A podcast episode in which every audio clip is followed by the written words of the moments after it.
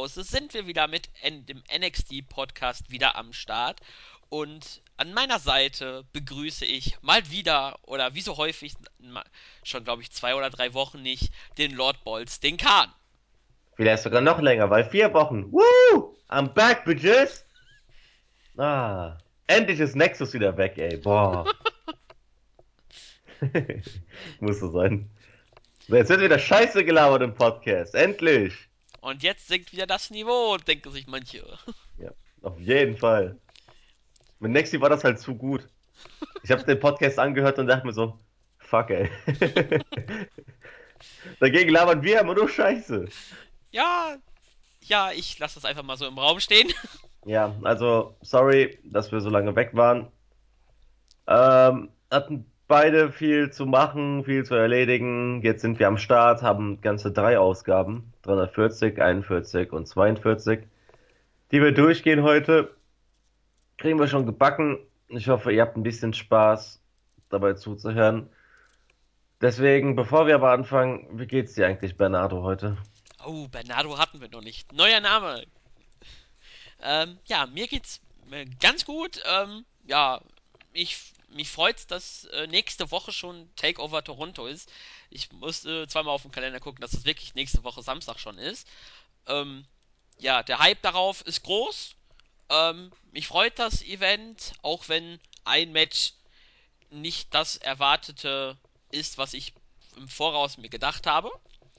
Aber darauf können wir dann ja gleich zu sprechen kommen, denn Ausgaben 340 und 41 und auch die 240 standen eigentlich im Zeichen von der Dusty Rhodes Tag Team Classic.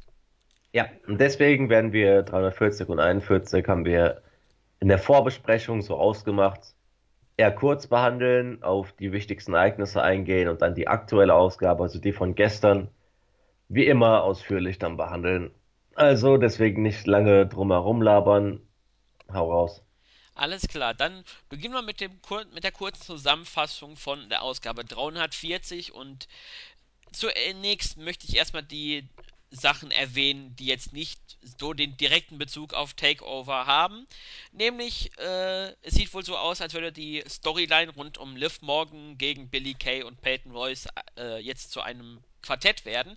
Denn Elia hatte ein Match gegen Billy Kay, das hat sie gewonnen, nachdem Liv Morgan eine Ablenkung für Ablenkung gesorgt hat. Nach dem Match gab es dann einen kleinen Brawl zwischen den Damen. Die Heels konnten das äh, für sich entscheiden.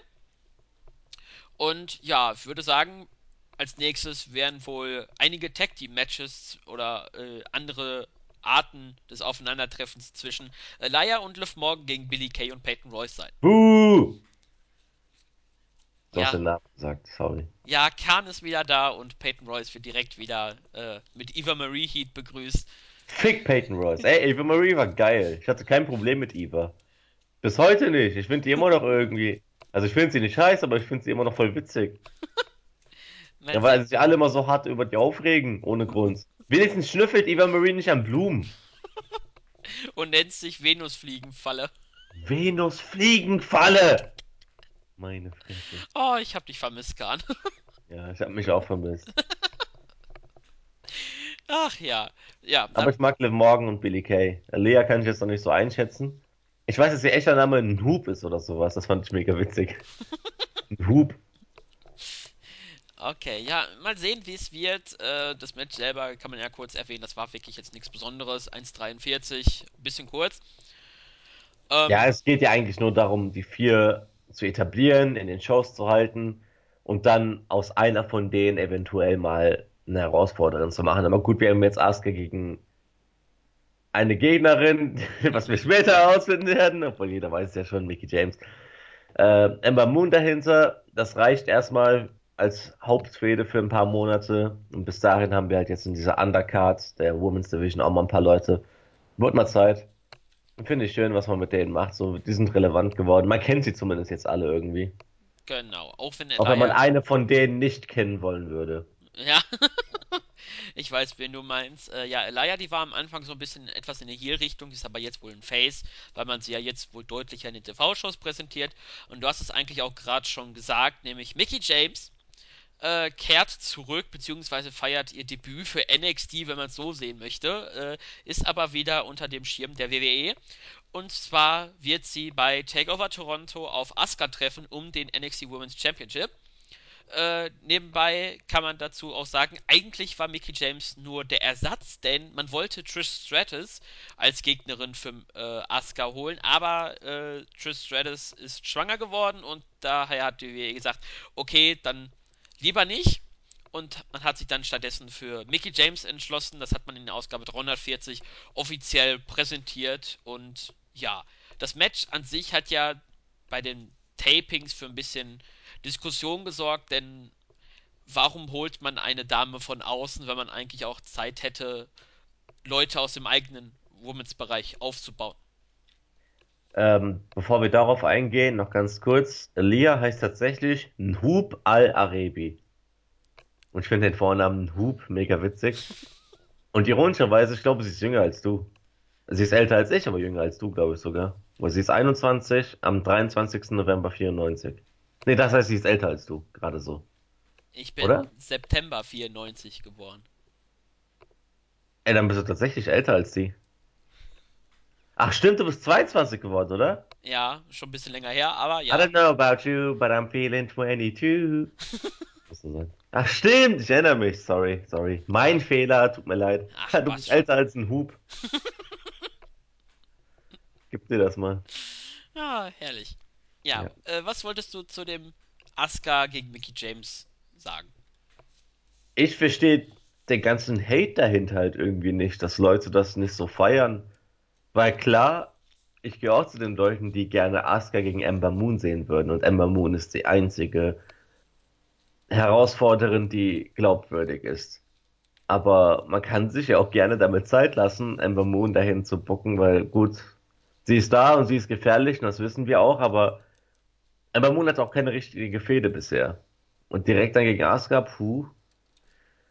Und es ist auch mal eine nette Abwechslung, weil, wieso nicht? Wenn nicht jetzt, wann dann? Früher hatte man genug Women, um halt ähm, Matches zu booken und heutzutage, okay, da ist halt die NXT Women's Division ein bisschen ausgedünnt. Und da kann man auch so eine wie Mickey James einfach wiederholen. Ja, Trish Stratus wäre auch irgendwie genialer gewesen, aber Gut, Mickey James, ich mag Mickey James, also ich mochte schon damals, als ich angefangen habe zu gucken, da war sie gerade dauernd Women's Championess. Also hey, wieso denn nicht? Und okay, wir wissen auch, Asuka wird gewinnen, ganz klar. Ja. Und es macht doch das Ganze irgendwie, wir wissen es zwar, was es bedeutet, aber dass Mickey James sozusagen zurückkommt, um NXT Women's Championess zu werden, das gibt dem Titel halt irgendwie auch so ein bisschen mehr Bedeutung. So auf so einer keine Ahnung. Du weißt, was ich meine, oder? Ja, dass die ehemaligen Leute unbedingt diesen heißen Brand, wie immer NXT genau. bezeichnet wird, jetzt aufmerksam geworden sind und sich das halt krallen möchten. Ähm, ja, ich hatte auch meine Zweifel so am Anfang, aber jetzt nach einer Zeit finde ich es in Ordnung. Man hat halt eine Zwischenlösung gefunden. Ähm, man wollte halt das große Match, was sowieso passieren wird, nämlich äh, Asuka gegen äh, Amber Moon, wollte man halt noch ähm, etwas in die Länge ziehen. Dazu hat man sich halt entschlossen, eine ehemalige Dame zu holen. Halt mit Trish Stratus hätte halt die Toronto-Verbindung gepasst. Äh, Mickey James ist auch nicht schlimm. Das Match könnte ordentlich werden. Ich habe jetzt Mickey James schon seit längerer Zeit nicht mehr im Ring gesehen. Deswegen kann ich nicht sagen, ob sie noch so gut ist oder nicht mehr so gut wie früher. Wobei das Problem bei Trish Stratus wäre auch, Sie kommt ja aus Toronto, oder? Ja. War seit Ewigkeiten nicht mehr im Ring und feiert jetzt ihr Comeback. Da kannst du sie doch nicht verlieren lassen gegen Asuka. Ja, das stimmt auch wieder. Dann würde man Asuka, äh, okay, wo Asuka hätte definitiv Heal-Reaktion gekriegt, also ja. das wäre klar gewesen. Ähm, ja, mit Mickey James ist jetzt in Anführungsstrichen nicht so schlimm, ähm, weil es eigentlich klar wird, dass es nur ein One-Time-Auftritt sein wird und dann ist er auch wieder weg. Vielleicht, wenn man irgendwie eine Idee hat und danach ein Taping macht, hat vielleicht Mickey James noch ein Match gegen Ember Moon und Moon darf Asuka, äh, Moon darf äh, James pinnen. Nötiger Aufbau. Man muss dabei auch erwähnen, dass die Reaktion von Asuka auf die Nachricht, auf diese Botschaft von Mickey James, sehr geil war. Also ich habe total gefeiert, dass Asuka noch so, ja, komm her, komm her, komm her, ich fick dich und sowas. Ja, ihr Typ, Sinne. wieder ihr, okay, okay. Ja, ja, genau, okay, okay. Nee, im Ernst, ich habe das voll gefeiert, weil auch wenn Asuka jetzt eher in die Heel-Richtung geht anscheinend, ist sie halt immer noch dieser besondere Charakter, dass sie halt vor keiner Challenge Angst hat. Sich sogar darüber freut, mal eine fette Herausforderung zu haben. Normalerweise sind die Heels bei WWE ja eigentlich dafür bekannt, weinerliche, keine Ahnung. zu sein. Genau. Und eher die Faces, wenn dann eher noch die mutigen sind im Sinne von komm her, Herausforderung. Ja. Das sollte man aber prinzipiell ändern. Ja, Seth Rollins drei Jahre lang weinerliches Arschloch und jetzt plötzlich Face geturnt und schon hatte die größten Eier überhaupt. Ja, ist klar. Ja. Hat er sie aus der Tasche von Stephanie McMahon rausgeholt von der Authority. Uh, Schatz feiern.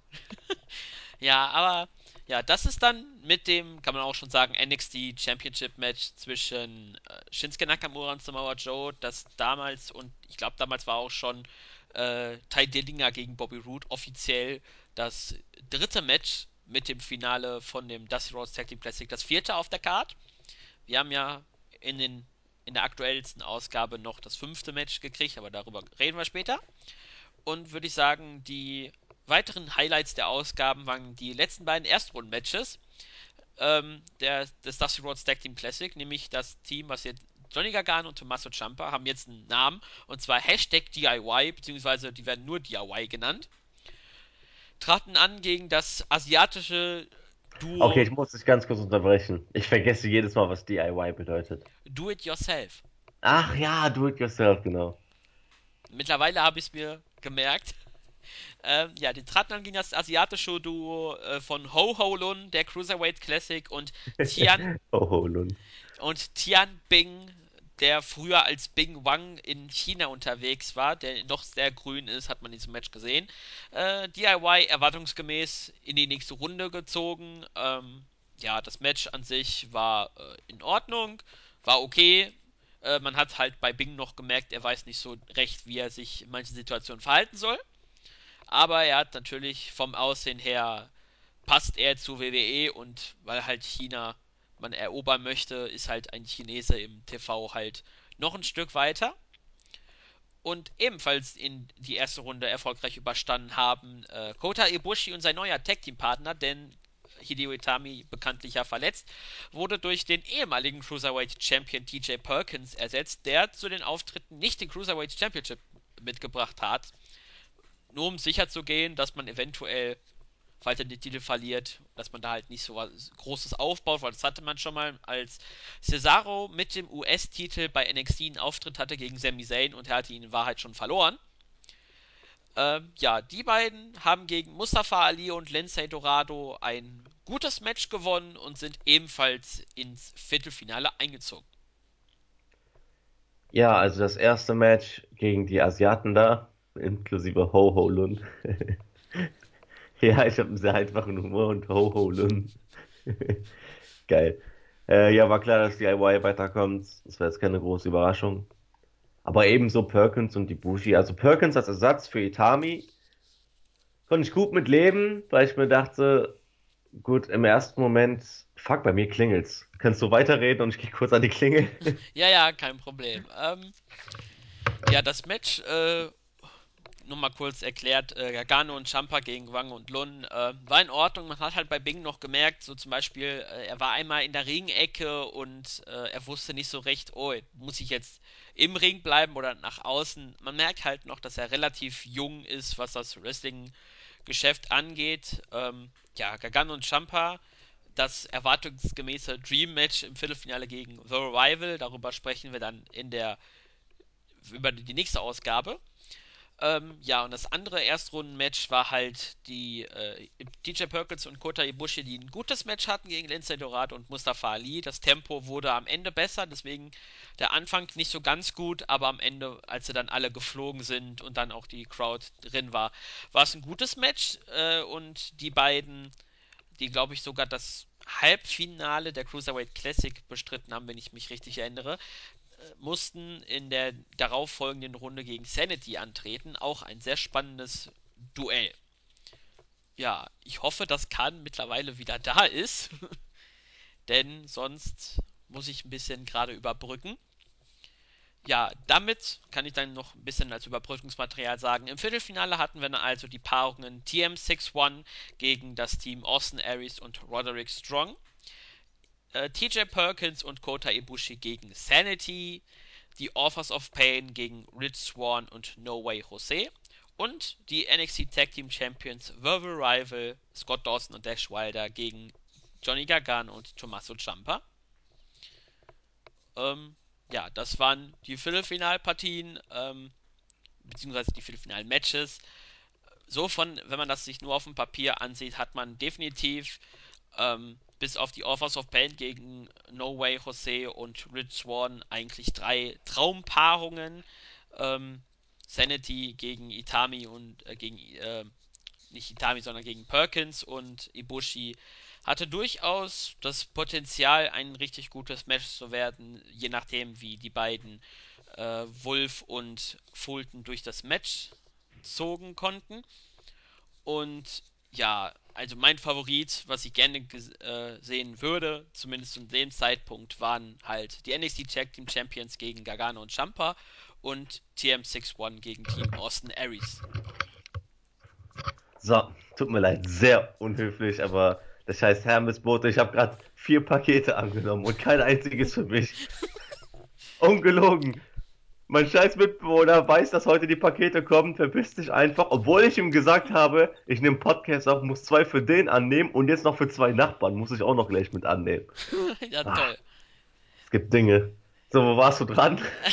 Also ich ähm, habe so ein bisschen darüber gesprochen, was die Matches, wie die Matches waren, die letzten Erstrunden-Matches und was die äh, möglichen Trauben, äh, also die Viertelfinal-Matches, welche die waren und welches auf dem Papier zumindest Potenzial hätte, das Match des Turniers zu werden. Okay, ich erwähne noch ganz kurz das, was ich eben sagen wollte. Äh, zum Perkins und Ibushi-Team. Denn wir hatten uns ja alle ziemlich auf Itami und Ibushi gefreut, weil sich das halt irgendwie total genial anhörte. Itami und Ibushi als ein Take-Team, voll geil. Und dann verletzt sich Itami bitter, vor allem weil es Itami ist, ist es richtig bitter. Und ich dachte mir schon vorher, da wird es schwer sein, einen vernünftigen Ersatz zu finden. Aber dann TJ Perkins auszupacken, den Cruiserweight Champion, also jetzt ist er ja nicht mehr Cruiserweight Champion, oder? Ja, hat ihn den Titel an The Brian Kendrick verloren. Achso, ja, stimmt. Ich wusste nicht, ob er den wieder zurückgewonnen hat oder nicht. So. Nee, noch nicht. Äh, so, dass dann Perkins als Ersatz kommt, ja, okay, Perkins ist cool, ist Cruiserweight Champion, geiler Ersatz an sich. Aber die Harmonie zwischen den beiden hat mich echt überrascht. Also, die haben echt geil als Team agiert. Vielleicht wirkte das auch für mich nur so, aber ich fand die Aktion, die die in den, ihren beiden Matches hier hatten, richtig geil. Ja, das stimmt.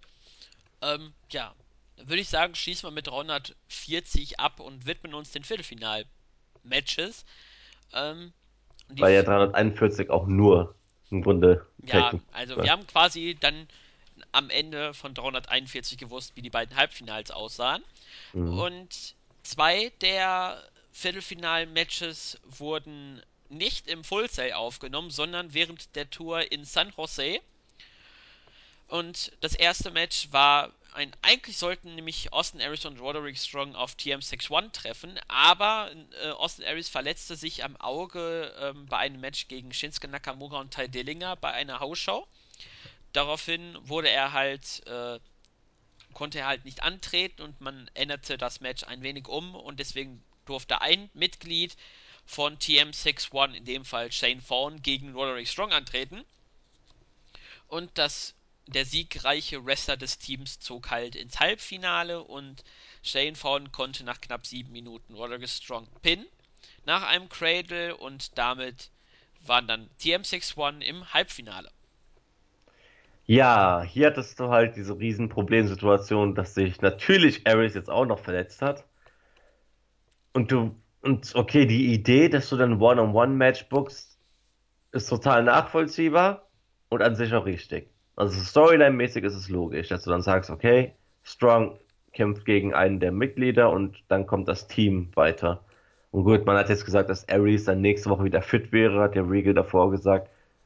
Wo wir jetzt ja wussten, dass es halt eher gelogen war, aber gut, war halt dazu da, um sozusagen mehr Spannung reinzubringen, im Sinne von, ja, Strong kann weiterkommen, weil Aries ist nächste Woche wieder fit. Jetzt kommt aber die problematische Situation, dass du halt Strong deswegen verlieren lassen musstest. Also es war ja schon vor Beginn des Matches an sich klar, dass äh, Fawn gewinnen muss, weil Aries halt nicht fit sein wird. Entweder Strong verliert, was logisch ist, oder Strong gewinnt und kriegt einen neuen Partner. Was aber auch wieder ha, so komisch wäre. Also waren wir uns, glaube ich, alle, dass, alle einig, dass Strong verliert. Aber halt, Roderick Strong ist gerade angekommen, ist schon ein recht großer Name, hat sein erstes Match mit äh, Austin Aries gewonnen und jetzt sein allererstes Singles-Match und muss das jetzt verlieren gegen irgendeinen Typen von TM61. Also. Aber ich finde, das haben die doch ziemlich geil gelöst. Vielleicht lag es auch daran, dass das Match echt mega ordentlich war. Ich fand es sogar echt gut. Und fand auch das Finish dann deswegen halt okay. Strong hat verloren, okay, aber für mich hatte das jetzt nicht so den Effekt, dass es ihm großartig geschadet hat. Nee, und man, weil, man darf auch nicht vergessen, NXT blieb nichts anderes übrig, außer Strong verlieren zu lassen. Ja, das stimmt. Äh, man hat es, glaube ich, ich habe jetzt nicht mehr ganz im Kopf, aber es war ja auch nicht ganz clean. Ich glaube, äh, irgendwie Austin Aries war auf dem Apron, hat da für Ablenkung gesorgt. Nick Miller hat ihn irgendwie dann runtergezogen und äh, dann war Strong abgelenkt und deswegen hat dann vorne ihn eingerollt. Irgendwie hat, also ich habe mal aufgeschrieben, es war nicht ganz clean das äh, Ende. Ich weiß aber nicht mehr genau, wie es passiert ist. Ähm, also hat man es nämlich gut gelöst, dass Strong nicht ganz sauber dann sein erst sein Debüt Singles Match verliert. Klar, ist nicht ganz perfekt gelaufen, aber man hat halt Umstände gehabt, wo es halt was anderes nicht geht. Man hätte auch notfalls eine DQ-Niederlage machen können, aber da hätte war, glaube ich, der negative Schwung größer gewesen, als ihn jetzt hier nicht ganz clean verlieren zu lassen. Genau. Und man muss erwähnen, Roderick Strong ist immer noch ein Typ, der Unmengen Varianten von Backbreakern drauf hat. Diesen einen Move, als er äh, vorn in die Ringecke quasi geschmissen hat. Uiuiui. Ui, ui. Ist halt Roderick Strong, also es gibt auch schon einen Grund, warum er so bekannt ist, weil er ist echt ganz gut. Also ja. vor allem du sollst das beurteilen können. Du guckst mehr in die tatsächlich. Ja, also der ist einfach der Hammer und ähm, ich weiß nicht mehr, ich glaube, er hat in diesem Match auch den Sick-Kick gezeigt, da haben sie es als Running Big Boot bezeichnet, da hatte ich dann, nee, als Single-Leg-Dropkick, Tom Phillips. Nein, das ist der Sick-Kick. Das ist kein Single-Leg-Dropkick, Kollege. Ja, aha. Get your facts straight und so. Ich ja, erinnere mich ja. übrigens gerade daran, dass ähm, bei meiner Ex-Freundin letztes Jahr. Ich habe nie mit ihr Wrestling geguckt gehabt und dann kam so eine ROH-Show raus, äh, wo der Main Event Lethal gegen Strong war. Ich weiß nicht, welche Show das war. War das, das glaube ich, das, World oder so? das Match, was Letztes eine Jahr halt. Stunde halt. ging? Ja, nee, nee, nee, das davor. Ja, ich habe leider ja? nicht mehr ganz im Kopf, welche Show das war. Ja, wie auch immer. Ich hab, immer wenn ich Strong sehe, denke ich daran, dass das allererste Match, das, das allererste Wrestling-Match, das meine Ex-Freundin in ihrem ganzen verfickten Leben gesehen hat, Jay Lethal vs. Roderick Strong bei Ring of Honor war. Und ich habe mir schon damals gesagt, du bist, glaube ich, der erste und einzige Mensch, dessen erstes Match genau das sein wird. Was schon hardcore ist. Das ist ja Fun Fact so nebenbei. So, ja. das weitermachen. Ja, Fun Fact. Ja, dann würde ich sagen, gehen wir weiter den Turnierbaum runter, nämlich ein Halbfinalgegner von TM61 wird nämlich wurde ermittelt vom Halbfinale Sanity gegen Kota Ibushi und DJ Perkins und man kann quasi sagen, zur kleinen Überraschung haben Sanity tatsächlich gewonnen, haben Kota Ibushi sogar pinnen dürfen, was in, in dem Fall TJ Perkins halt mit dem Titel ein bisschen quasi muss sehr geschützt werden. Deswegen hat man sich entschieden, einen Clean Pin gegen Kota Ibushi äh, durchzuziehen. Äh, natürlich für Sanity Stable ein ganz großer Schritt. Ähm, das Match war, ähm, muss ich eben finden, in Ordnung. Ähm, ja, äh, Nikki Cross und Eric Young lenkten im entscheidenden Moment ab, sodass Ibushi ein Pin-Versuch äh, nicht gesehen wurde. Und dann kam halt das Finish äh, hinzu. Ähm, erwartungsgemäß eigentlich, dass Sanity im Halbfinale ist, ist halt jetzt nicht die beste Lösung gewesen, äh, gewesen, dass sie gegen Ibushi und Perkins angetreten sind. Aber es war ein gutes Match. Wolf und Fulton konnten ordentlich was zeigen. Hat auf jeden Fall Laune gemacht. Ja, ich fand es eher problematisch, denn wir hatten uns alle sehr auf Sanity gefreut und war auch im ersten Runden-Match waren die richtig geil weil es einfach ganz neu war und so. und ich weiß, ich finde die immer noch cool und ich fand auch den Entrance ganz cool, aber irgendwie, die, die, die spielen mir das nicht crazy genug. Ihre Rollen irgendwie. Also das ist für mich so, so aufgezwungen crazy. Das sieht man auch irgendwie. Nikki Cross macht's geil, dieses hippelige, hyperaktive irgendwas. Das macht sie echt ganz cool. Ähm, sagen im Sinne von so eine richtige Psychotante, die, die ganze Zeit wie so eine Katze auf dich draufspringt. Ist ganz cool. Und Wolf und Fulton, die ja eher so, die dann doch zu normal wirken, aber halt eher so diese dümmlichen äh, Typen darstellen sollen. Und dann Eric Young als kluger Anführer, der aber auch noch nicht so viel Craziness bei NXT zeigen durfte. Aber wir wissen, dass er es drauf hat. Mhm. Da kann man irgendwie, ich habe irgendwie das Gefühl, da kann man viel mehr rausholen, als man bisher tut. Das wirkt für mich noch so sehr lasch. Und ja, dass sie gegen Perkins in die Bushi gewinnen, ja, das war ein sehr offenes Match. Das, da stimme ich dir zu. Also ich war mir auch vorher überhaupt nicht sicher, wer da weiterkommt, sondern war eine sehr, eine sehr offene Sache. Aber mit Sanity konnte ich zu dem Zeitpunkt gut leben. Weil Perkins und Ibushi ist am Ende auch nur ein zusammengewürfeltes Team. Und deswegen, ja, und dass Ibushi gepinnt wird, ja, ist okay, weil der hat eh nicht bei WWE unterschrieben und Perkins ist Cruiserweight Champion, geht klar. Ja, Ibushi hat ja öfters jetzt gesagt, er wird keinen Vertrag unterschreiben, ähm, weil er hat noch was in Japan äh, vor und ich sag's mal öffentlich, ich mache eine Kampagne jetzt schon auf Wrestle Kingdom 12 Main Event Kota Ibushi gegen Kenny Omega. Ah, nicht noch mehr Kampagnen. Nein, das ist einfach nur so meine Hoffnung. Das wollen irgendwie alle sehen und ich irgendwie auch, weil. Ich, Nein, eine... das willst du sehen. Alle wollen Blake und Murphy gegen diesen Domino sehen. ja, dann mach doch deswegen eine Kampagne auf. Aber einer von diesen Domino wrestelt doch gar nicht mehr. Ich glaube Domino. Äh, ich weiß es nicht mehr. Ich habe das jetzt nicht so ganz auf dem Schirm, wer davon noch aktiv ist. Und Sherry ist ja auch nicht mehr da. Ist sie tot? Lebt die überhaupt noch? Ich weiß es nicht. Ja, während du in der Zeit mal nachschaust, wie es mit der aktuellen äh, Zeit von Deuce, Domino und Sherry aussieht, gehe ich dann weiter den Turnierbaum durch. Das ist nämlich dann ähm, ein Halbfinale, nämlich äh, Sanity gegen TM61. Und im anderen Tableau des Turnierbaums hatten wir das erste Viertelfinale, nämlich DIY gegen The Revival, die Deck Team Champions. Ein Rematch von Takeover London, nee, von Brooklyn. Wir waren ja dieses Jahr nicht in London. Aber das Match hat nicht stattgefunden, denn Scott Dawson hat ähm, eine Promo gehalten, dass er eine bedrohliche Knieverletzung hat. Ähm, er darf keinen physischen Kontakt haben. Äh, normale Menschen wäre, ein normaler Mann wäre bereits gebrochen gewesen, aber er soll einfach nur so ein paar Medikamente nehmen und sich ein wenig erholen und würde sich dann quasi erholen. Er hat auch gesprochen, dass er sich den Meniskus gebrochen hat. Spätestens da wusste man, er erzählt nicht die Wahrheit, es ist eine Storyline, ähm, die man hier bringt. Und sie haben quasi aufgegeben und die IY zog dann mit einem äh, kampflos in die Halbfinalrunde äh, ein. Und man muss sagen, die Promo von Scott Dawson war der Hammer. Ja, da stimme ich ganz klar zu. Das war richtig, richtig, richtig gut. Und deswegen sind die beiden für mich auch immer noch so ein Phänomen äh, Dash und Dawson, weil vom Aussehen her sind das so zwei Jobber. Echt so, weil sie einfach so an sich jetzt keine Ausstrahlung haben. Da gibt es nichts an denen, was so wirklich heraussticht. Sie sehen aus wie zwei ganz gewöhnliche Typen. Und normalerweise kommst du, musst du halt schon im Wrestling ja schon irgendwie besonders aussehen, um schon mal so diesen ersten Faktor zu haben, dass Leute auf dich achten. Aber diese beiden geben Fick darauf, sind richtig, richtig, richtig gut im Ring. Sind mit das beste Tag Team, das WWE aktuell hat. Vielleicht sogar das beste. Und dazu jetzt auch noch diese Skills am Mic. Also, wow. Das war echt beeindruckend. Die Promo, die war richtig geil. Hat mir super getaugt und passt auch irgendwie in die Storyline rein.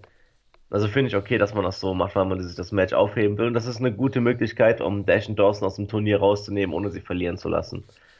Also geil. Und ich muss noch kurz erwähnen, also Deuce und Domino wresteln anscheinend beide noch. Äh, sind aber beide uralt mittlerweile. Sherry hingegen ist mittlerweile schon 41 Jahre alt. Ey, leck mich doch am Sack. Also damals 2008, ich weiß nicht, wie alt ich da war. Muss mal kurz rechnen. Zwölf. Acht Jahren. Ja, da war ich, da war ich zwölf. Und ich fand Sherry mega geil. Sorry. Mittlerweile schon 41 und schon längst retired. Die wurde damals 2008 noch entlassen. August 2008. Krasser Scheiß. Ich weiß nicht, ob sich überhaupt noch irgendwer an sie erinnert. Also vielleicht denken sich gerade die Zuhörer, über wen reden die da. Google einfach mal Decent Domino und das Mädchen da, das immer mit den, da, da, den, mit den Chill sozusagen. Das ist Sherry. Ja, musste kurz erwähnt werden. Also ja, Dash Dawson for Life DIY weiter, konnte man so machen, perfekt gelöst. Und so haben wir halt äh, das Match aufgeschoben für einen Zeitpunkt, wenn es ganz wichtig wird. Genau, ja. Äh, nebenbei kann man das ja erwähnen. Bei den TV-Taping, also bei, als man die Aufgabe aufgezeichnet hat, hatte man im Anschluss, ähm, ah, wobei das passt eigentlich äh, nach dem, wenn ich, wenn man nee, andersrum, so, wir machen zuerst, wer ihr Halbfinalgegner ist, denn dann macht auch das Sinn, was ich eigentlich sagen möchte. Nämlich die Offers of Pain hatten in San Jose ähm, ein Match gegen No Way Jose und Rich Swan, das hat sich einfach gerade angeboten. Äh, das letzte ach, Viertelfinale der Dusty Rhodes Tag Team Classic in diesem Jahr und die Offers of Pain haben in ihrem bis dato längstem Match mit 7 Minuten 16 verdammt lange schon im Ring gewesen im Vergleich zu dem, äh, wie sie vorher, wie oft im, im Ring waren. Äh, die Offers of Pain haben gewonnen nach dem Final Chapter, so heißt nämlich jetzt die Kombination des, der Clothesline und Russian Leg Sweep. Ähm, nebenbei musste Paul Ellering sogar ins Match eingreifen, weil No Way Jose und Rich Swan ordentlich den beiden Probleme machen, äh, gemacht haben. Aber am Ende haben die Offers of Pain gewonnen, treten an im Halb, traten an im Halbfinale gegen DIY. Und nun das, was ich eigentlich sagen wollte, nämlich bei den Tapings, nämlich nach diesem Segment von ähm, The Arrival kam nämlich die Offers of Pain heraus und lieferten sich einen kleinen Brawl mit den äh, mit Gagan und Champa. Und jetzt im Nachhinein war mir eigentlich klar, dass das das andere Halbfinale wäre. Also ich fand das erstmal so, so, das war für mich irgendwie das langweiligste Match von den vieren weil doch recht klar war, dass Office of Pain gewinnt und kam dann auch so, das Match war echt in Ordnung. Und ja, mir fällt mir jetzt dazu nicht ein, irgendwie. war klar, irgendwie. So, keine Ahnung, das war jetzt keine große Überraschung. So, so ja, okay, Office of Pain hat gewonnen. Okay, fucking surprise. Ja, aber für mich war No Way Jose und Rich Swan hat man gut dargestellt, dass man auch wirklich, äh, wirklich angedeutet hat, vielleicht könnten die Offers of Pain zum ersten Mal verlieren, hat man gut hingekriegt. Ja, ja, da stimme ich dir zu, ja. Ja, und damit am Ende dann die beiden Halbfinals, die jetzt in der Ausgabe 342 in unserer gewohnten Ausführlichkeit besprochen werden, nämlich die Ausgabe, die in der Nacht vom 9. November auf den 10. November ausgestrahlt wurde und die Show wurde von Corey Graves und Tom Phillips eröffnet, bevor dann man wieder wie in der Woche zuvor auf Charlie Caruso äh, zu Charlie Caruso geschaltet hat und im Kontrollcenter hat sie äh, das Dusty Rhodes Tag Team Classic nochmal kurz zusammengefasst, wie der aktuelle Zeitpunkt ist und spricht über die Halbfinals und das erste Match was aufgezeichnet wurde in Los Angeles, wurde dann ausgestrahlt, nämlich das eben angesprochene Halbfinale DIY gegen die Offers of Pain. Und nach fast 10 Minuten, dem längsten Match mal wieder der Offers of Pain, haben sie DIY schlagen können. Nämlich Tommaso Ciampa wurde nach dem Final Chapter gepinnt. Zuvor wurde eigentlich Johnny Gargano von The Revival, die unter dem Ring kamen, äh, ausgeschaltet. So, und das Match hingegen war sehr, sehr ordentlich. Und dann zehn Minuten und der Ausgang war für mich komplett offen. Wobei das Ende dann doch irgendwie vorhersehbar war, aber irgendwie kam ich nicht darauf, als ich es heute früh gesehen habe. Äh, aber so kann man richtig gut damit leben. Also ich wollte eigentlich Office of Pain schon im Halbfinale raus haben, weil die sind cool und so. Aber irgendwie, pff, ich weiß nicht, ich hatte mich schon auf so ein richtig, richtig geiles Finale gefreut. Aber gut, kann ja immer noch werden, man weiß ja nie. DIY hat hier wunderbar, also wirklich perfekt verloren. Jetzt nicht irgendwie, die haben sich super gegen of Pain geschlagen. Dann vielleicht sogar kurz vorm Sieg, es war echt alles offen und dann greifen halt Dash und Dawson ein und DIY verliert so. Also man hat echt gut geschafft, DIY und Dash und Dawson beide aus dem Turnier zu nehmen, ohne beide jetzt signifikant zu schwächen. Also wow, echt beeindruckend. Genau, und man muss ja auch erwähnen, Paul Ellering sorgte eigentlich mit seiner Ablenkung, nämlich äh, nach der Superkick Running Knee Kombination von DIY war ja eigentlich das entscheidende Cover. Äh, Ellering stand auf dem Apron, lenkte den Referee ab. Daraufhin kam dann The Rival, zeigten, ich glaube Scott Dawson war das, der ein DDT zeigte gegen Johnny Gargano und dann kam halt schon der Final Chapter und dann waren die Offers of Pay im Finale. Ähm, ich war eigentlich auch damit zufrieden, wenn sie im Halbfinale auch schon raus äh, ausgeschieden wären. Ähm, kann man jetzt nichts dran ändern. War aber ein gutes Match für die Verhältnisse der Offers of Pain. Da haben Gargano und Champa wirklich alles getan, was in ihrer Macht war, um die beiden gut darzustellen. Ähm, auch der German Suplex von äh, Champa gegen einen der beiden war genial.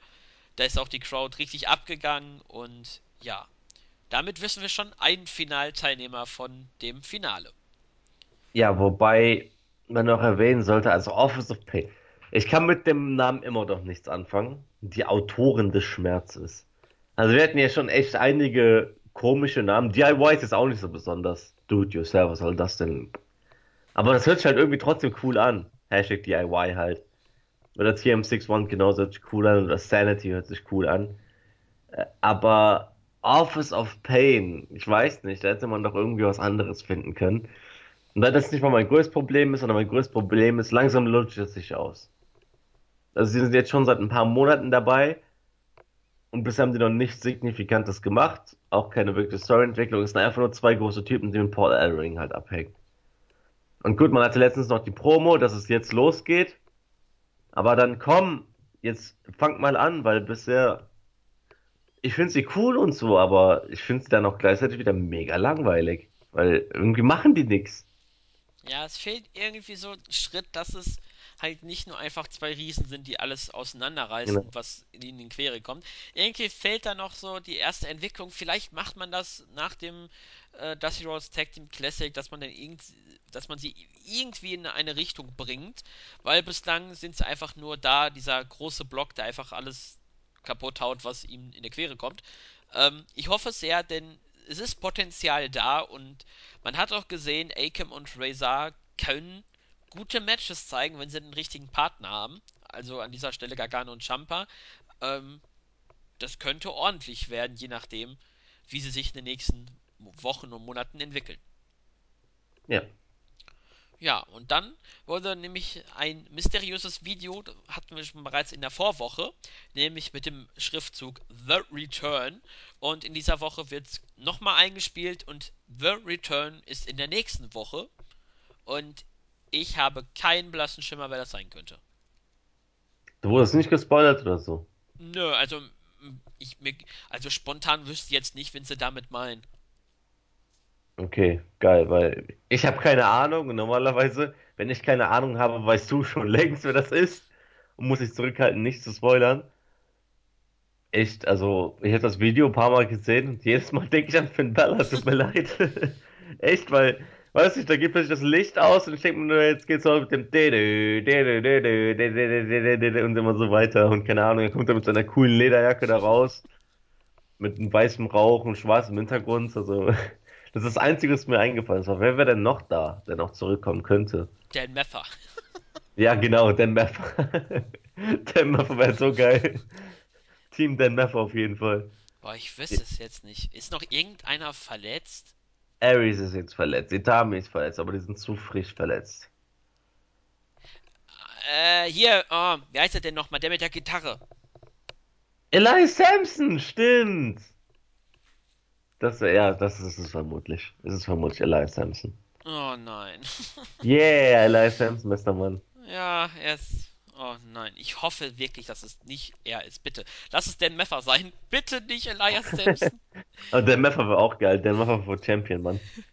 Ja, mal sehen, was in der nächsten Woche dann The Return sein wird. Wir haben ein paar Namen genannt. Und dann würde ich sagen, gehen wir mit dem Interview von Ty Dillinger weiter, denn er hat über Bobby Roode gesprochen, der ihn hintergangen hat. Dillinger sagt, dass Roode dafür bekannt ist, äh, Lügen zu erzählen und Leute zu hintergehen. Und bei Takeover Toronto wird er Root schlagen und aus Toronto wird in Anspielung auf Brock Lesnar Suplex City die Perfect Ten City. Ja, war jetzt nichts Besonderes. So, alles, was man sich denken konnte, was er sagen musste. Und ich freue mich aufs Match, aber ja. das hat mich jetzt nicht so vom Hockel gerissen. Ich fand in Ordnung die Promo von Dellinger. War mal schön, dass er mal ein bisschen länger sprechen durfte ähm, als so ein paar Worte. Ja, ähm, mal sehen, ob die Crowd in Toronto dann am Ende Perfect Ten City Chance machen wird. Würde ich irgendwie lustig finden. Dazu muss er aber dann irgendeinen Move auspacken, der dann wirklich zehnmal zeigt. So in Anlehnung an Brock Lesnar's Suplex City. Wenn es wirklich passiert, ich habe es hinaufbeschworen. mhm. Ja, das war die Promo von Dillinger und würde ich sagen, gehen wir dann auch schon direkt ins äh, nächste Halbfinale, beziehungsweise ins letzte Halbfinale, waren ja nur zwei. Nämlich TM. Moment, Moment, so, wer ist eigentlich, wer ist Charlie Caruso? Also, dieses eine mega süße Mädchen da, die Interviewerin. Nur ich habe die vorher noch nie gesehen, bin ich blöd? Also Charlie Caruso, das ist äh, irgendein, ich glaube, die hat schon mal ein paar Backstage-Segmente gemacht.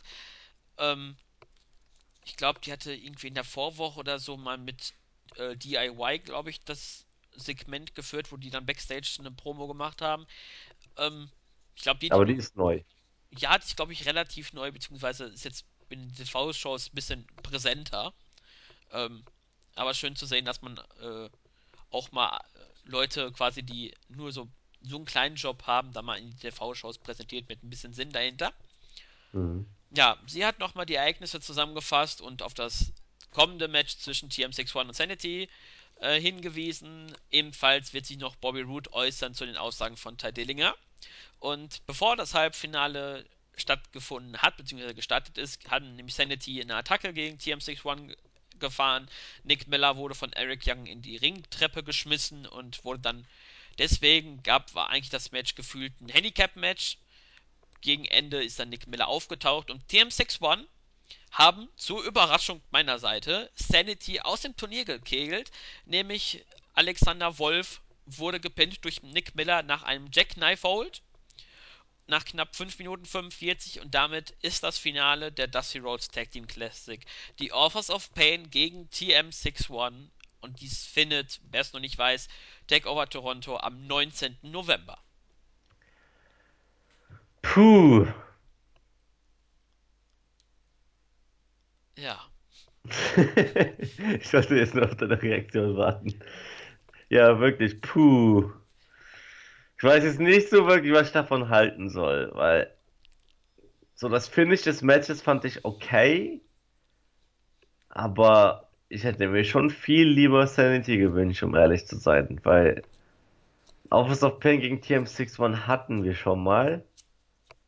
Und das ist jetzt an sich ja nicht schlimm, dass wir es schon mal hatten, aber das Tag Team Classic war ja so ausgerichtet, dass es da irgendwie 100 Milliarden Varianten geben könnte, von wer gegen wen antreten könnte oder so so Dream Matches. DIY gegen Strong und Aries. Oh mein Gott, wäre das geil gewesen. Und dann kriegst du einfach Office of Pain gegen TM61. Ja, das Problem ist ja, beide Teams sind ja nicht richtig wirklich over. Ja, genau, das ist auch ein Riesenproblem. Die sind beide geil und ich sehe auch an beiden was Positives als ein Fan von NXT. Aber, pff, sorry.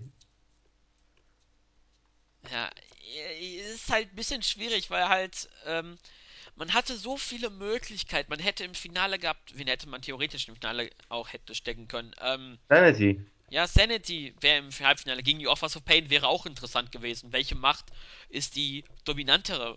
Sowas hätte man machen können. Oder ähm, Ibushi und TJ Perkins gegen DIY oder Überraschungsteam No Way Jose und Rich Swan gegen Team Aries man hatte so viele Varianten und man, am Ende ist es dann halt, wenn man es so kurz zusammenfasst, TM61 und Offers of Pain, ähm, sagen, kann man eigentlich quasi schon von einer Enttäuschung sprechen.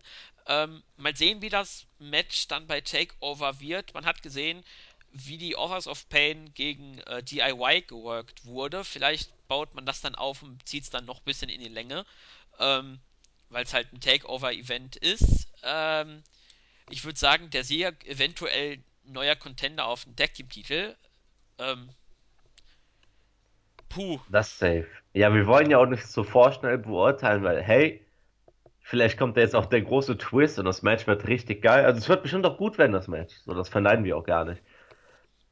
Aber die Paarung an sich halt so. Ja, ich freue mich halt schon ein bisschen darauf, weil es halt das Turnierfinale ist und mich schon interessiert, was sie daraus machen.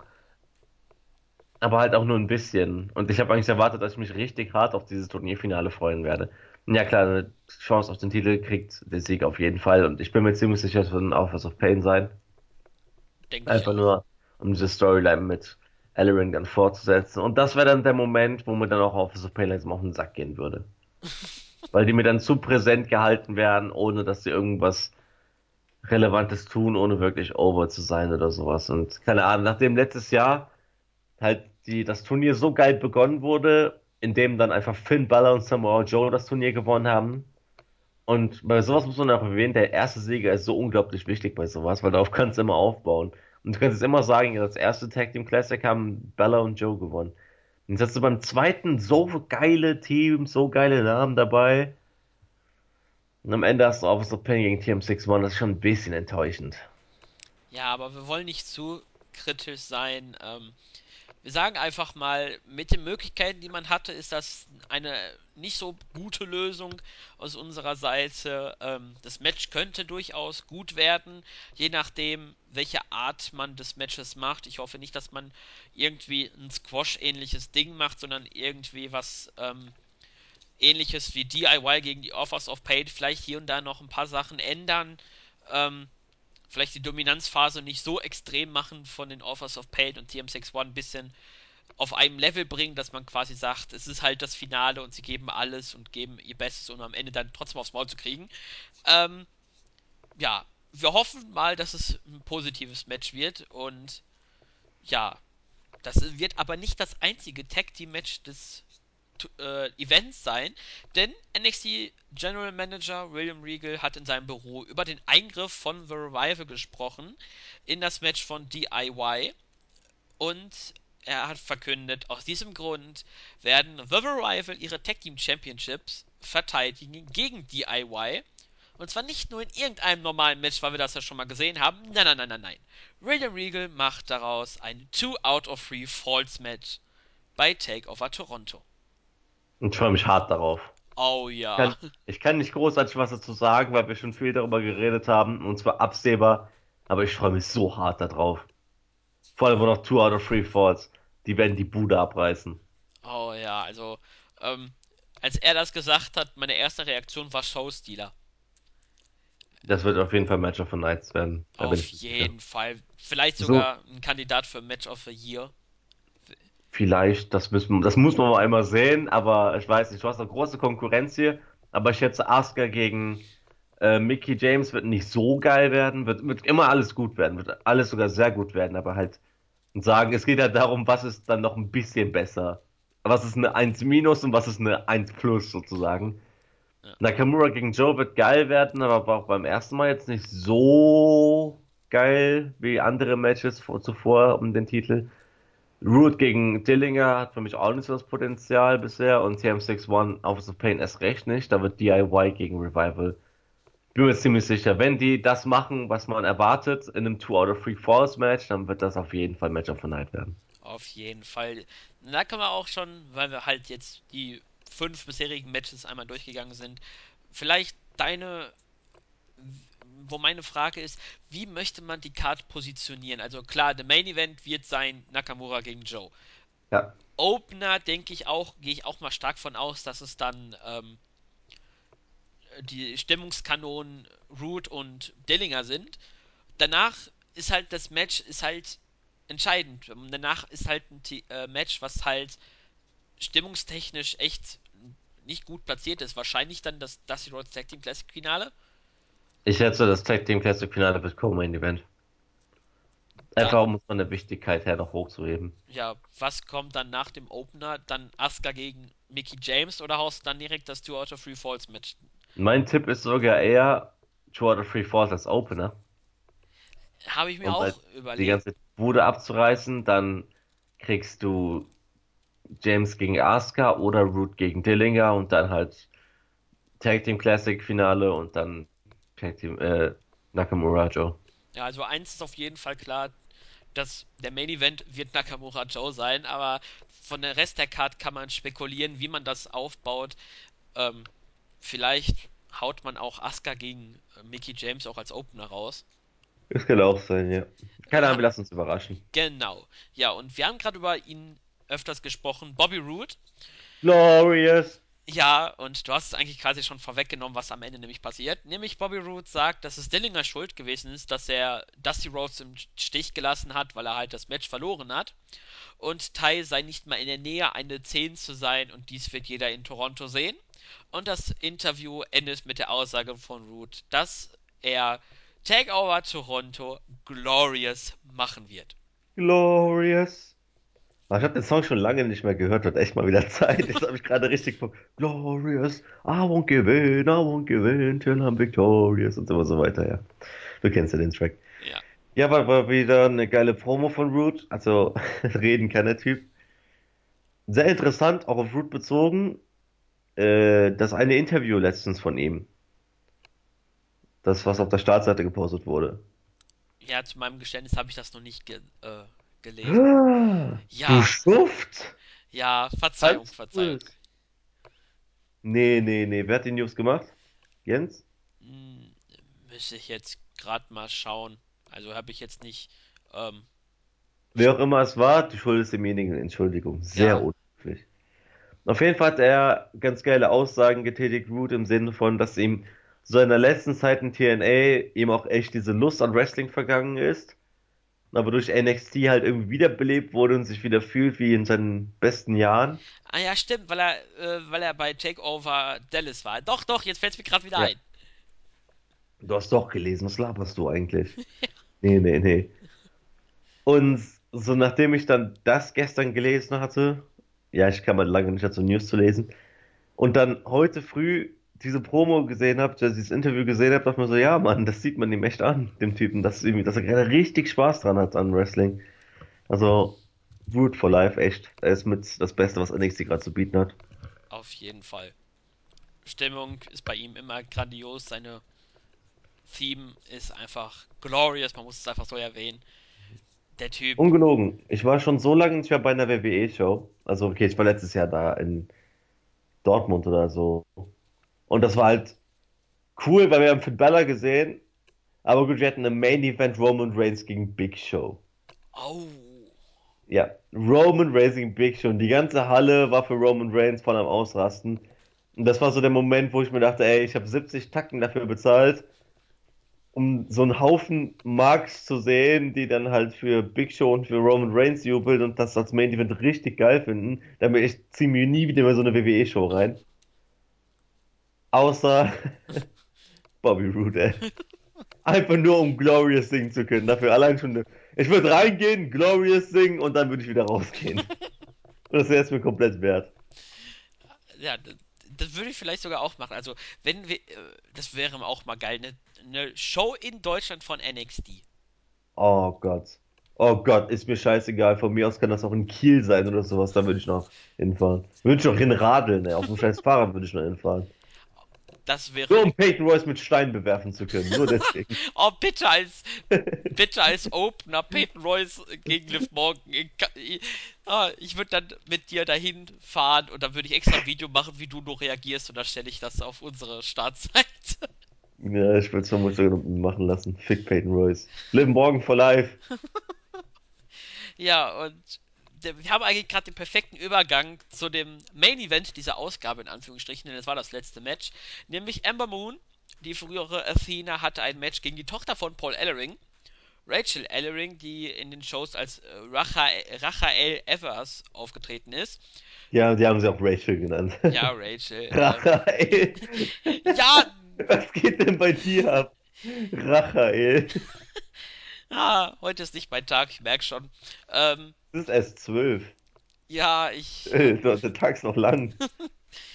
ist bei mir dann immer schon ein Zeichen, wenn der Morgen, wenn der Vormittag schon nicht perfekt läuft, dann kann es eigentlich nur noch schlimmer werden. Ähm, Ja, sie hat, äh, Moon hat nach dem O-Face gewonnen in 3 Minuten 10. Äh, ja, Match war in Ordnung und äh, großartig. Dazu muss man eigentlich nicht so sagen. Doch eigentlich schon. Also ich habe da ein paar Sachen zu sagen, weil ich weiß nicht wieso, aber das Publikum war grottenschlecht. Weil jeder Move, den Ember Moon rausgehauen hat, fand ich richtig geil. Weil es halt nicht so dieser Standardkram war, aber so der hat irgendwie was, immer was Cooles gemacht. Und das Publikum hat einfach gar nicht darauf reagiert. Nur auf den Stunner haben die geil reagiert und das war's. Das hat mich schon ein bisschen angepisst, weil ich mir dachte, ey, guckt euch das mal an, was die da raushaut. Hallo, jubelt mal, so bringt sie over. Und das Publikum war so still. Das hat ein bisschen genervt. Ja, das stimmt. Ähm, ja, mal sehen, welchen Namen der äh, Stunner kriegt. Äh, die ganze Zeit sagen Tom Phillips und Corey Graves Eclipsed. Ähm, mal sehen, ob das wirklich der Name dann sein wird. Bislang schreiben wir noch im Bericht den O-Face. Ähm, ja, mal sehen, wann der Move auch einen Namen kriegt. Ja.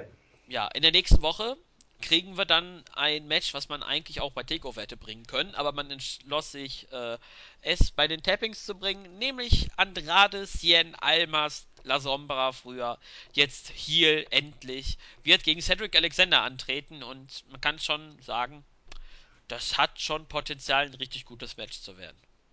Ja, auf jeden Fall. Aber ich bin nicht so hart gehypt drauf, weil ich die Fehde halt nicht so feiere. Aber ich freue mich schon drauf, das zu sehen trotzdem. Auf jeden Fall, ja. Und dann kommen wir zur Vertragsunterzeichnung für den Main Event von Takeover Toronto. William Regal hatte gleich eine Vielzahl von Sicherheitsleuten dabei, weil wir wissen ja. Sechs, um genau zu sein. Ja, sechs. Ich wollte jetzt nicht genaue Zahl reinschreiben. Ähm, und er wollte nämlich den Takeover Main Event auch auf Papier festhalten und hat erst Nakamura in den Ring gebeten, den Champion zuerst, fand ich einen kleinen Minuspunkt. Aber es machte danach Sinn, weil nämlich der Herausforderer Samoa Joe, der kam auch heraus, dachte sich aber, äh, nein, dreht sich wieder rum und nach, nach einer kleinen Zeit holt er einen eigenen Tisch, einen eigenen Stuhl, chillt da auf der Stage, hält eine Promo und sagt, dass es schlimm für Nakamura sein muss, als größter Star Japans zu NXT zu kommen und dann von ihm abgefertigt zu werden. Bei Toronto bietet er ihm die Chance, Rache zu nehmen an Joe. Und dann wendet er sich William Regal zu und Joe sagt zu dem General Manager, er könne sich jetzt nun nützlich machen und er soll den Vertrag zu Joe bringen. Und Regal möchte sich dazu äußern, doch Joe unterbricht ihn, sagt, niemand möchte deinen britischen Akzent hören und bewegt dich jetzt. Regal macht sich auf den Weg, Joe provoziert ihn noch und sagt weiter, komm, mach hin, schneller, schneller. Äh, Regal überreicht dann Joe am Ende den Vertrag. Joe unterschreibt und bevor er ihm dann ihn in die Hand drückt, lässt er ihn auf den Tisch fallen. Äh, ja, um nochmal eine Provokation in Richtung äh, William Regal zu bringen. Regal bringt dann den Vertrag zu Nakamura, doch der weigert sich, den Vertrag zu unterzeichnen und fertigt stattdessen die Security ab, die äh, von Samoa Joe etwas erstaunt angeschaut wird. Ein Sicherheitsmann wird dann am Ende mit einer Powerbomb durch den Tisch befördert, um damit das Klischee zu erfüllen, dass der Tisch immer kaputt geht bei Vertragsunterzeichnung von WWE. Am Ende unterschreibt Nakamura den Vertrag und der Main Event ist auch komplett offiziell gemacht worden und mit einem Stare-Down endet diese Show. Samoa Joe ist, und entschuldigt meine Ausdrucksweise, der größte Mutterficker auf diesem Planeten. Muss man einfach so direkt sagen. Also, wow. Das war. Also, ich will jetzt auch nicht mehr großartig dazu äußern, weil ich habe da einfach zugeguckt und ich habe mich so besiegt darüber, wie geil dieser Typ eigentlich ist. Und dann kommt Nakamura, fickt einfach jeden von diesen Security-Leuten und Joe verkauft das auch noch so gut mit seinem Blick. Also dieses Segment war optimal und war eigentlich der letzte Hype, den man braucht für das Match. So, mehr braucht man nicht mehr. Auf jeden Fall. Ich fand die Gesichtsmimik von Nakamura einfach mal wieder so genial, mhm. als äh, Joe das erzählt hat mit, ja, du bist, ich werd, äh, bist aus Japan gekommen und wirst von mir abgefertigt. Was für ein, äh, das muss doch schlimm für dich sein. Nakamura macht, steckt dir einfach den Finger in Ohr, tut so, als würde er sein Ohr putzen, nach dem Motto, höre ich das gerade wirklich, was du da sagst? er ist einfach so genial, was seinen Gesichtsausdruck äh, angeht. Und das ist auch wieder so ein, so ein kleines Detail, was viele im Main Roster vergessen. Du kannst auch mit dem Gesicht Mimiken, äh, Emotionen, ja, Gesten Emotionen ausdrücken. Und Nakamura präsentiert das. Und das müssen, das ist eigentlich das Simpelste, was du machen kannst. Und viele vergessen das. Das ist so ein kleines Detail, was so viel ähm, Wirkung hat. Und das zeigt Nakamura jedes Mal. Und ja. Guck dir Chris Jericho an, bitte. Ja, Chris Jericho auch. Das ist. Den Finger hochheben, schräg zur Seite, also Kopf zur Seite neigen. It. Und jeder macht's nach. So einfach. Ja, es ist wirklich so auf kleine Details, die wirklich ein Segment noch ein Stück nach vorne bringen. Ja, Joes Heel-Promo, er ist einfach ein Gott als Heel. Wenn er ins Main Roster kommt, ähm, bitte lasst ihn als Heel, bitte gebt ihm das Mikrofon so oft wie ihr könnt und lasst ihn einfach bitte so darstellen wie hier bei NXT, denn habt ihr dann innerhalb von ein paar Wochen einen Heel, der wirklich over ist beim Publikum und wo das Face wirklich ordentlich Jubel kassiert, weil halt Joe ihn einfach so rund macht. Einfach göttlich, wie Joe das bringt. Ich möchte ihn eigentlich noch bei NXT behalten. Ähm, ja, Nakamura zeigt mal eine Powerbomb, ein Move, den ich von ihm recht, relativ selten gesehen habe. Ähm, interessant, ich dachte eigentlich, jetzt verpasst er einem den Kinshasa durch, und der fliegt durch den Tisch. Das war eigentlich so mein Gedankengang, den ich hatte. Ähm, ja, der Staredown zeigte nochmal, dass das äh, dass das Match eigentlich jetzt nochmal intensiver geworden ist und macht auf jeden Fall Laune. Ja, so, ich fand es auch ganz geil, weil man dazu jetzt echt nicht viel sagen kann, weil das Segment war. Wer es nicht gesehen hat, sondern komischerweise nur die Podcasts hört, also das sollte man sich schon ansehen. Ja, so, auf jeden halt Fall. Richtig geil. Ja, und würde sagen, damit haben wir die Ausgabe dann auch durch und ja, auf ja. jeden Fall sprechen wir uns nächste Woche ob eine Preview kommt oder nicht. Ich übernehme jetzt einfach deinen Partner, oder sagst du das noch immer? Ja. Aber ich habe Bock dazu irgendwie. Ich war lange nicht mehr da. Ich muss, ich muss viel, ich muss viel loswerden. Also nächste Woche machen wir ziemlich safe eine Review wieder. Äh, mal sehen, ob wir unseren guten alten Sexy Nexi wieder an Bord kriegen. Wieso lachst du schon wieder? ja, nix, ich musste einfach nur wegen Sexy Nexi lachen, deswegen. Sexy Nexi halt. Ähm, und sonst eine Preview. Mal sehen, ob wir es hinkriegen. Ich habe voll für den Check beim Takeover, weißt du, ich habe von Freitag bis Sonntag Besuch hier von einer Freundin von zu Hause, also die mich hier besuchen kommt. Also, keine Ahnung. Aber Donnerstag, wenn wir, wenn wir es hinkriegen, können wir vielleicht schon eine Preview aufnehmen gleichzeitig. Ja. ja mal sehen, ob, mal sehen, ob vielleicht die Main Roster Leute, wie wir sie mal liebevoll nennen, den Andy und den Nexi, ähm, ob die vielleicht zu, äh, Survivors und Jens und, Zack, und Jens und Zack und den Jan auch, äh, immer schon mal alle erwähnt, ähm, ob sie vielleicht Survivor Series mit Takeover als Preview machen, ob es überhaupt eine Preview gibt. Das, da müssen wir noch ein bisschen ähm, im Hintergrund uns noch ein bisschen zusammen besprechen, wie das dann, wie der Plan aussieht. Wir versuchen unser Bestes äh, in der nächsten Woche wieder hörbar zu sein. Ansonsten hört ihr uns dann in zwei Wochen nach Takeover und wir loben dieses Event oder müsst vielleicht doch kritisieren. Wir werden es sehen. Und ja, dann würde ich sagen, die Grüße verschieben wir dann fürs nächste Mal. Nein. So, oder hast du spontan Grüße? Verschieben? Wir waren seit vier Wochen nicht mehr hier, wir können die Grüße nicht verschieben. Okay. Hast du dann welche? Hast, hast du dann welche spontan? Ja, ich grüße erstmal ganz, ganz wichtig Sexy Nexi. Das ist das auch das erste Mal, dass mir das irgendwie aufgefallen ist, das Sexy Nexi hier. Ähm, und CM Punk Best in the World. Letztens kam noch ein Pedia-Special raus. Ja, ich weiß, wir machen es jedes Mal dann für Werbung oder so, aber hey, muss auch sein. So bitte. Wir haben doch gerade gesagt, die Ausgabe ist fertig und es kommt nur noch Product Placement, sorry. Ja, ja ähm, also wir haben letztens wieder ein Pedia-Special rausgebracht, diesmal komischerweise bei James Ellsworth. Einfach nur, weil Plot Twist weil nachdem wir Rollins, Ambrose, Reigns, Styles, Leute wie Undertaker und Vince McMahon und Triple H und sowas hatten, wurde es mal Zeit. Oh, Vince McMahon hatten wir noch gar nicht, sorry. Fuck. Ups, gespoilert. Jetzt hast du was losgetreten. ähm, dachten wir uns, wir bringen mal was ganz äh, Unorthodoxes und bringen James Ellsworth und hat auch gut funktioniert. Ich habe nicht viel dazu beigetragen, eigentlich sogar gar nicht dazu beigetragen, weil ich halt, wie gesagt, zu Hause sein musste. Lob dich ruhig für die Arbeit, die du nicht gemacht hast. Ja, ich will ja die beiden loben. Chill doch mal. Meine Güte. Ich war nicht da aus persönlichen Gründen. Alles gut. Falls, vor allem dir habe ich ja ganz ja, alles gut. Easy. Ich lebe noch. Mein Leben besteht eh nur noch aus BIP. Also, scheiß drauf. Ja, ein Riesenlob an die beiden, weil die die ganze scheiß Arbeit dafür gemacht haben.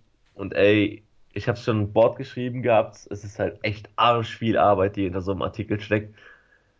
Äh, will dabei jetzt auch nicht schmälern, weil das alles, ich weiß nicht, es wird halt immer so. Es gibt User, die bedanken sich und echt, egal gegen wen es geht oder so, ich, ich feiere das, wenn sich Leute halt irgendwie dafür bedanken und das wertschätzen, die Arbeit hier, weil es ist halt grundsätzlich immer es ist was Freiwilliges so. Keiner von uns kriegt Cash. Wir machen das alle freiwillig, haben alle irgendwie Jobs, studieren, gehen zur Schule teilweise noch. Wir haben halt alle noch andere Sachen drumherum zu erledigen und nehmen uns trotzdem die Zeit. Besonders die News-Reporter, so wie Claudio zum Beispiel, die, Bernardo meine ich, sorry, die halt immer so auf dem Laufenden sein müssen und dann die News bringen müssen. So, echt, ich war auch mal News-Reporter vor ein paar Jährchen, mach's jetzt nicht mehr, ähm, und ich weiß nicht, ich habe riesen Respekt davor, weil ich weiß, wie das ist, News-Reporter zu sein, weil muss halt sagen, immer auf der Höhe sein. Und wenn da mal eine Breaking News kommt, dann musst du dich halt auch an scheiß PC setzen und das abtippen und das dann sofort hochladen, wenn kein anderer gerade Zeit hat. So musste nur mal erwähnt werden. Klar, muss man sich jetzt nicht dort bei allen Leuten bedanken. Wir machen es ja auch freiwillig, aber ich weiß nicht. So, ich wollte das nur mal erwähnen und deswegen danken, danke ich im Namen von uns beiden, würde ich sagen, Ja. Jedem Menschen, der für WI irgendwie mitarbeitet und diese Seite am Laufen hält. Ich habe gerade voll die Cruncher-Promo gehalten, kann das sein? Ja, und eigentlich kann ich nicht mehr danach was sagen, weil alles, was ich danach sage, ist einfach nur noch schlecht. Du hast eigentlich das perfekte Ende gemacht. Ich lasse das einfach mal so stehen. Ja. Und in dem Sinne, fick Peyton Royce.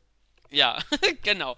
Ähm, ja, mit diesen tollen Worten von Kahn würde ich sagen, beenden wir diesen Podcast. Vielen Dank fürs Zuhören. Ähm, teilt unsere, eure Meinung uns mit.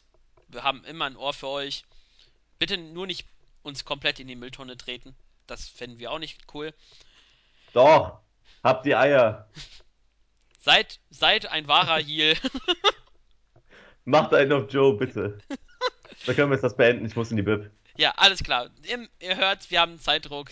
Kahn muss das machen, was ein Kahn tun muss, nämlich lernen. Und mit Was diesem soll Wort, das denn bedeuten? Jetzt bring's zu Ende los. ja, ich bring's zu Ende. Macht's gut. Bis zum nächsten Mal.